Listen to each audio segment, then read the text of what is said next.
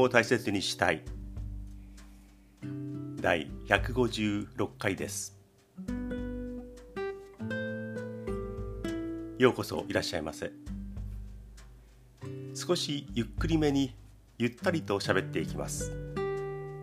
でも時々妙に早口になります。ゆっくり喋るって難しいなぁと思っています。なかなか治りません。さて私が住んでいる関東地方梅雨入りしました。雨の季節が始まりました。先週はまだ入っていなくてでどうなってんだ今年の梅雨はいつ来るんだと思っていたんですが気象庁が梅雨入りしたものと思われるっていう風な発表をしました。梅雨入り宣言って言ってた昔の方がいいですよね。なんとなくしたしたものと思われる曖昧な表現。ちょっとね気象庁はかなり弱気になっていますね。さて先ほど外に出て出てみたんですが小雨がぱらついていました、まあ、霧雨のようなえー、そうですね。駅に向かっていくにもこれ傘が必要かなって迷うようなその程度の雨ですね。まあ梅雨入りはしているんですが昨日おとといは非常にいい天気でおもう夏じゃないの？っていう陽気でした。太陽の日差しは強い。そしてね、えー、青空。当然ですよね。太陽が強いんだから。でもうあの半袖短パンでねあどこにでも行けるという状況でした。特に昨日は一日中雨の心配はないということだったので洗濯物も OK 雨具も持たず、えー、出ていきました。その昨日おととい一人でふらっと電車に乗って、えー、そうですね、えー、ふらり電車一人旅をしてきました。昔から一人旅っていうのは好きで、うん、よくやってきたんですがえー、最近ねあのちょっとあそこに行ってみたいなとかあそこってどうなってるのかななんていうところが結構あって、えー、昨日おとといと続けて行ってきました。まずおとといは上野東京ライン東海道線の真鶴駅周辺にね行きました。これね東海道線っていうふうに言いましたが今は上の東京ラインって言ったり、えー、なんか変ですよね。東京よりも北の方に線路が路線が伸びたので東海道じゃおかしいということなんでしょうけれども名前が変わったら上野東京ライン上野と東京の間しか走ってないみたいな名前に変わってしまって違和感があります。東海道でよかったのになというふうに思います。昔は湘南電車なんて言いました。年配者私より年代が上の人だから60以上667とかで私今66ですから、えー、かなり年齢のいった人は湘南電車なんていう言い方をします。その真鶴に行きました、えー、家族でその周辺に車でよく行ったり真鶴半島なんか行ってね公園に行って展望台から景色を眺めたり、えー、海鮮のものを食べたりってことは結構やりました。だからあの私神奈川県生まれなので真鶴とかそういったあの湘南界隈っていうのは身近な方だったんですが意外に駅に降り立った経験がないんですよね。真鶴駅って駅降りたらどんな感じなのかなと思って、えー、行きました、えー、今は便利ですよね。話が少し戻りますが今日はあいつもの思いつくま思いつくまま気ままにのコーナーかな。そういう回かなって。はいそういう感じですね。えー、っと昔は一人旅学生時代に特にしました。まあ学生は夏休みも長いし自由な時間もかなりある。ねえー、ふらっと行って学生割引。学割は非常に安いですからね、えー、電車の旅をしました。周遊券というものを買って東北のあの何々県以北大体ここからここまでの間東北4県は全部使えるとか急行はあ急行料金がいらないとかとても便利な周遊券っていうねセットになった量あのチケットよく買いました。でそれを買って着替えを持って、えー、あとね大時刻表ですよね。大きな紙の時刻表を持って3 4センチぐらい厚さがある、A4 版の時刻表を持ってね、え、ふらふらと行きました。ね、それがノーマルな一人旅の姿でした。携帯なんかないですから。スマホ全然ないです。せいぜい旅行案内所東北地方に行くのであれば東北のそのガイドブックというのを本屋さんで買ってあこういうふうに路線があってこの町にはこういう名所があるんだな、うん、こういうふうな食べ物おいしいものがあるんだなっていうことでね、えー、そういうのを持っていきました。で学生の男の一人旅だったので、えー、宿などは明日泊まるっていうところは前の日の午前中に電話をしてで泊まれますか？1人なんですけれども大丈夫ですか？分かりました。じゃあ夕方ま夕方までには着きますのでということで予約をして。でうん気楽にね,、えー、ね各地旅をしました。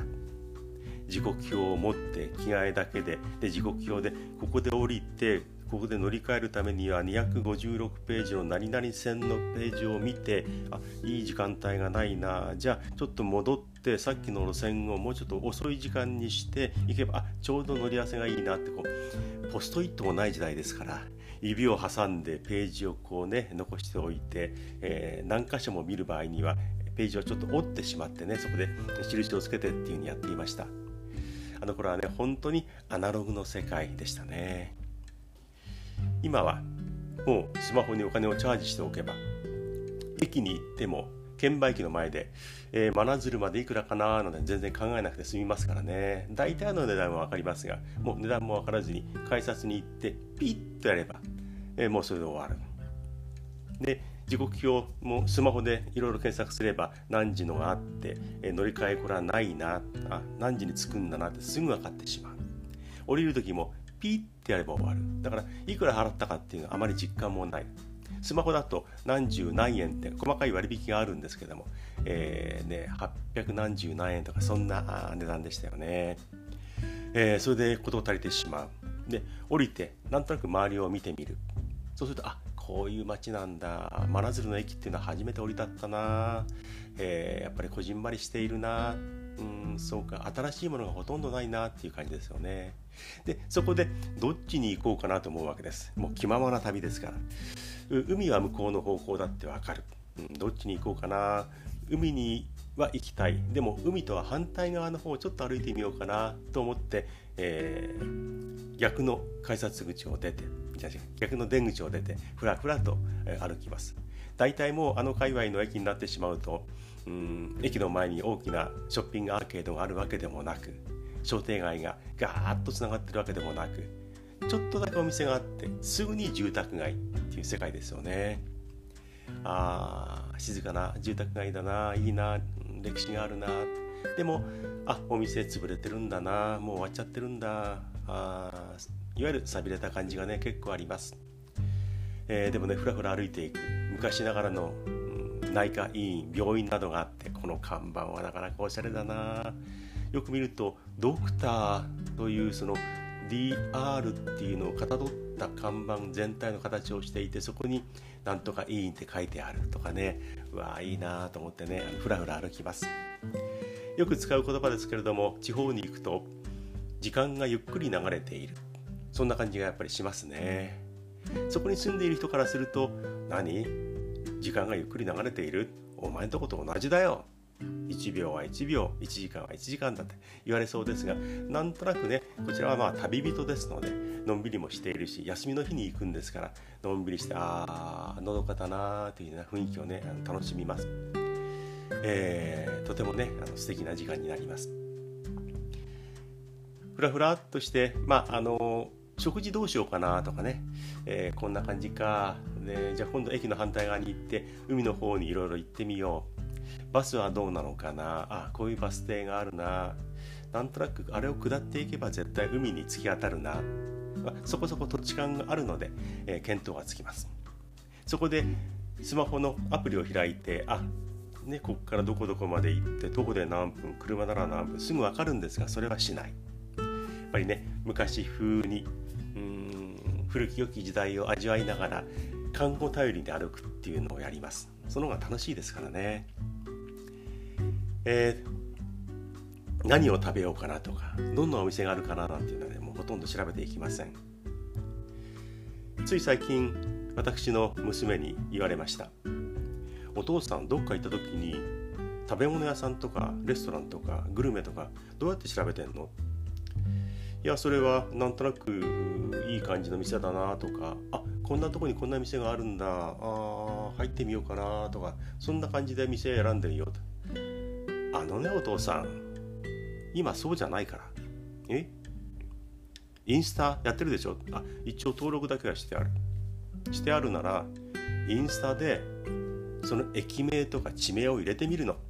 そうするとグルメってのがあってピッてやるとポンってやるとダラーって写真が出てくるからそれを見てあこのラーメン美味しそうだなあこのパスタ良さそうだなあここはお刺身が美味しそうだっていうところ見つけたらそこポンとやってそ情報が出てくるからどこにあるお店でどんなメニューがあって、えー、それを投稿した人がこんな味でしたよ店のお店お店の雰囲気はこんなでしたよって情報がすぐ分かるからそれで選ぶのよ。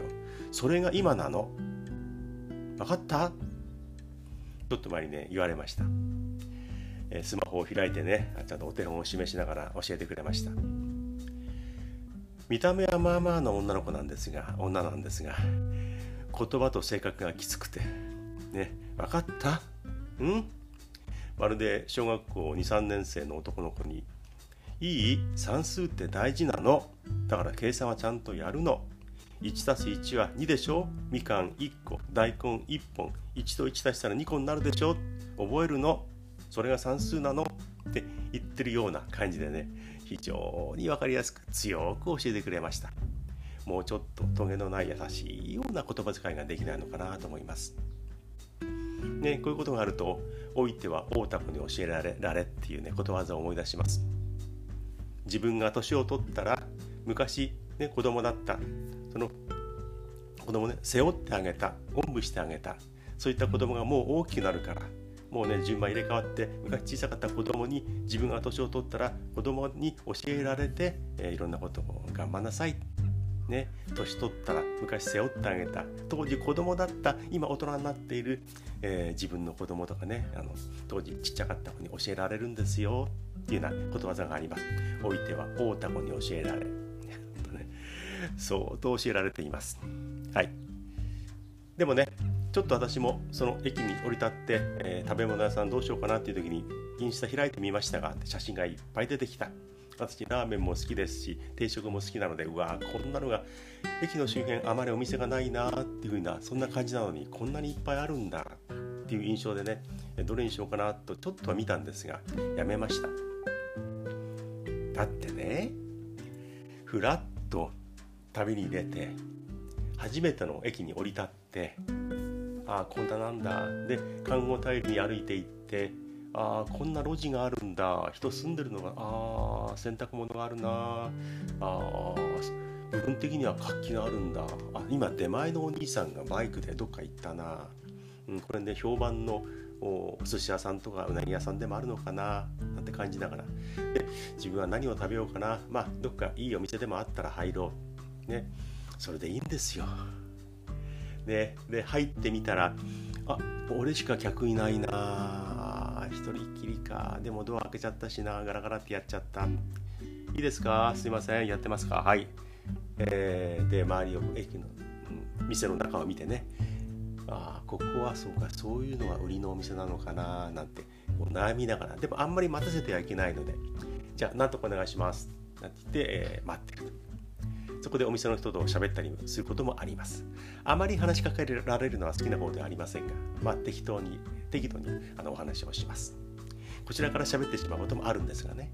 で待っていてああ物が出てくる。あこういう感じだったのか。ちょっと想定と違ったな。こういう食べ物か食べ物か。まあそれはしょうがない。このお店のやり方だから。ねもう食べます食べます食べます。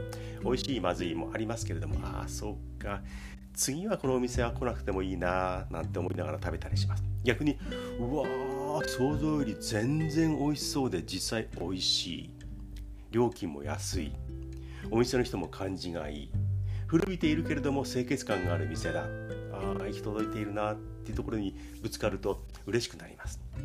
そういうのが旅。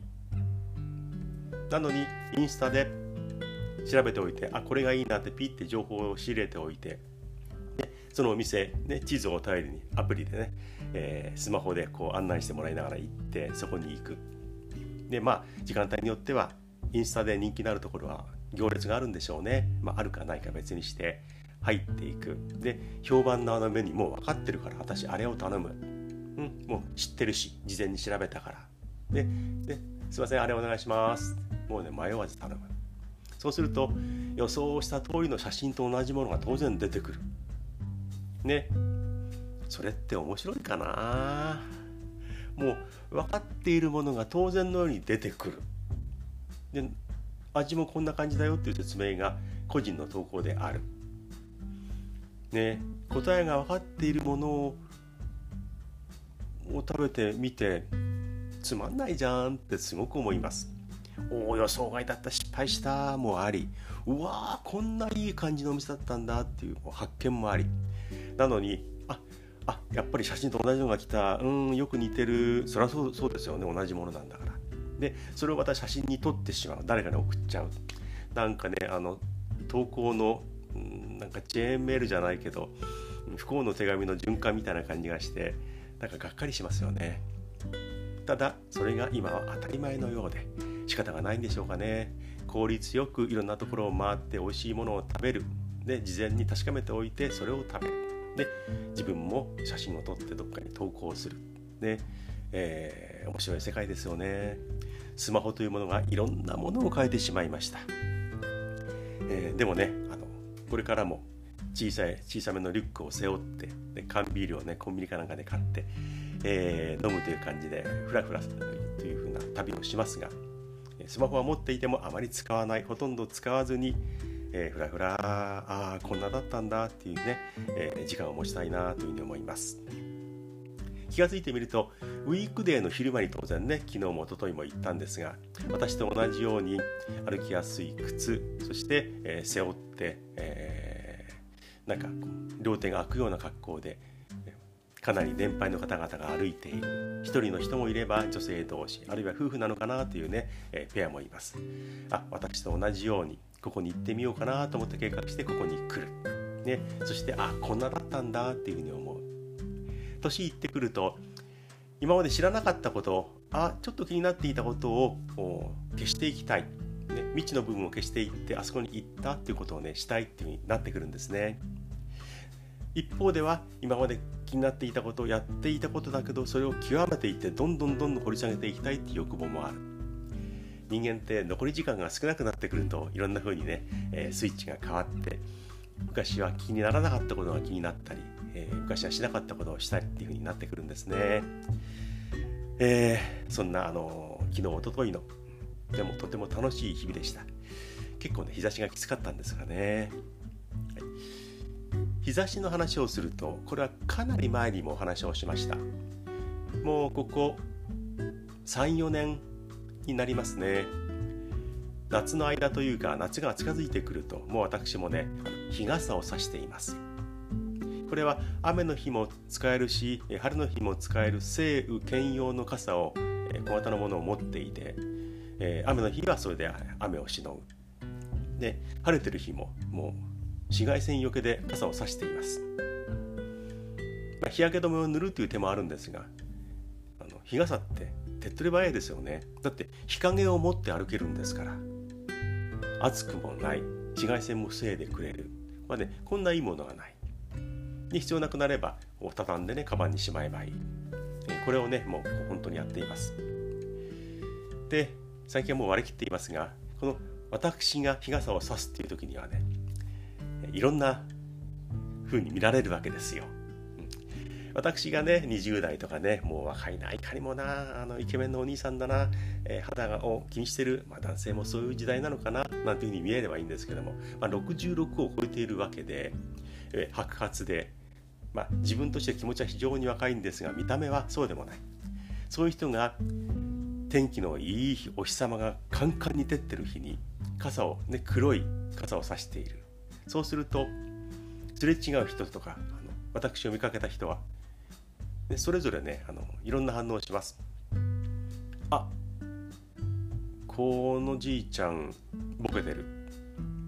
雨降ってないのに雨が降っているって勘違いしてボケちゃって傘さしてる。っていう視線がねあります。えー、そうですね。3年前よりは減ってきましたがいまだにありますね。ああこのおじいちゃん雨降ってると思ってんのかな。おじいちゃんおじいちゃん雨降ってないですよ。いい天気ですから傘必要ないですよって声かけたいなっていう顔してるような人が結構います。ね、そういう視線と戦いながら、ね、私はもう日傘を差しています。だから、えー、もしかしたら勘違いしてボケてしまってそうなっているあのお年寄りがいるかもしれませんが、ね、日傘として差していますよっていうこの年齢の人間もいるんですからもうちゃんとしてるなっていうふうに見てあげてください。ね、もうどんな視線があろうが涼しい日陰を持ち歩きながら日傘をこれからも差していこうというふうに思います。もうね人目なんか気にしてる場合じゃないですからね自分のために、えー、もうねやることはやるというふうに考えます。ちょっとボケのお話をしましたがねボケてしまうこれはもう完全に病気としてボケてしまう記憶がおかしくなってしまうということもあるんですが単純に年齢的に忘れっぽくなっているというのもありますよねこの老人年を取って、えー、ボケてしまったなというものと病気として、まあ、いわゆるアルツハイマーとか病気として、えー、ものが覚えられないおかしくなってしまうっていうものの区別テレビで言っていました。例えばあれ今日朝ごはん何食べたかなっていうふうに思い出せないこと思い出せない。何を食べたかな。これは年齢的に、まあ、ちょっと衰えてきたなという加齢による物忘れなんだそうです。でも明らかにこれはもう病気として取り扱わなければいけないもの。これはあれ？朝ごはん食べたかな？こうなるとかなり危ないというふうにテレビで言ってました。食べたのは覚えてるけど何を食べたかな？それを忘れるのはさほど心配いらない年齢的なものだ。でもあれ？朝ごはん食べたかな？っていうのはちょっと心配ですよっていうようなその区別の仕方が書いてありました。そうなんですね。食べたか食べてないかを忘れてしまう。でもそれに似たようなことあるなと最近思いますね。うん。お風呂に入ってまあいつものように体を洗う。えー、でね最近もう上がろうかな湯に浸かって上がろうかなっていう時とか湯に浸かる前とかね、まあ、お風呂の入浴作業の終盤ですよね、まあ、ほんの78分とかこれか78分かな、えー、短い時間ですが。その終盤にあれ？今日髪洗ったかな？って思うことがねたまにあります。ね、髪を洗ってついでにあのもう固形石鹸で髪を洗って顔も洗ってますんで一緒にやっちゃうんですよ。あれ？であと顔の方はちゃんと洗ったかなって思っちゃうことがあります。これってまずいですかね？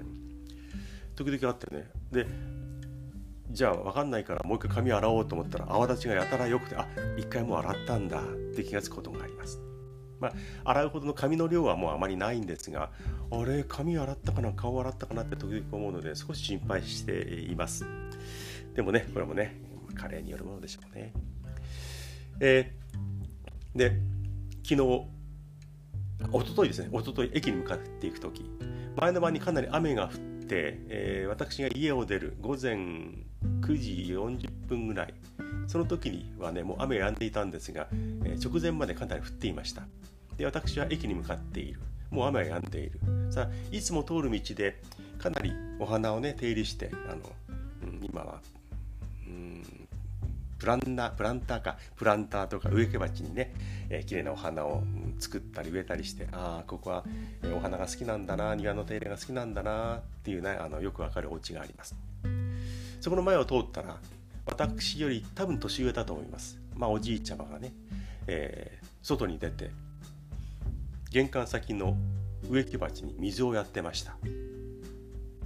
ああ花が好きなんだなあのおじいちゃんが花作ってるんだと思ったんですが待てよ。さっきまで結構強い雨降ってたよな。あんだけの雨が降ったのに水をやる。あの植木鉢は玄関より外に出ていたので確実に雨を浴びている。雨は降っているから水はもう十分なはずなのに。あのおじいちゃんは大きなじょうろで水をやってたな。もしかしたらとちょっと思いました。ね、あのちょっとボケてしまっているのかなと思ったんですが、ね、確かめようがないですけどもね。あ確かにおかしいな雨あんなに降ったのにと思いました。あるいはその木が必要としている雨上がりに必要としている養分としてのなんか栄養分、ね、特別な薬みたいなものが入っていたかもしれないんですが雨上がりに水が十分な植木鉢に水をやっているお年寄りちょっとね謎ではありました。今日は思いつくまま気ままにというよりはなんか年寄りのなんか 行動とか変な、え、行動についてベラベラ喋りましたね。はい、ただ長い時間喋ったなという感じで終わったかもしれません。思いつくまま気ままに年配者の気持ちを喋ってしまいました。はい。お付き合いありがとうございます。皆さんからのメールをお待ちしています。質問やご意見など何でも結構です。お気軽にお寄せください。えー、アドレスは大切 .japanese アットマーク gmail.com です。日本語でなくても大丈夫です。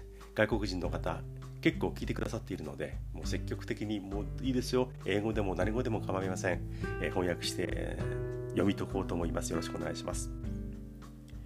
私のこのしゃべり YouTube でも見て聞いていただけます今は新しいものの更新はちょっとストップしているんですが、えー、ゆっくり日本語ゆったりトークこちらで40本分はもうストックがありますので聞いてみてください試作をまた送り配信したいですねえー、そして、コメントも打てますし、チャンネル登録もできます。よろしくお願いします。はい、今日もなんだかんだ喋りました。もう20分ぐらいで終えようかなと思いながらスタートするんですが、また25分オーバーになっています。お付き合いありがとうございました。今は、おはようございますの時間帯ですか。こんにちは、こんばんはでしょうか。もしかしたら、おやすみなさい。To be continued.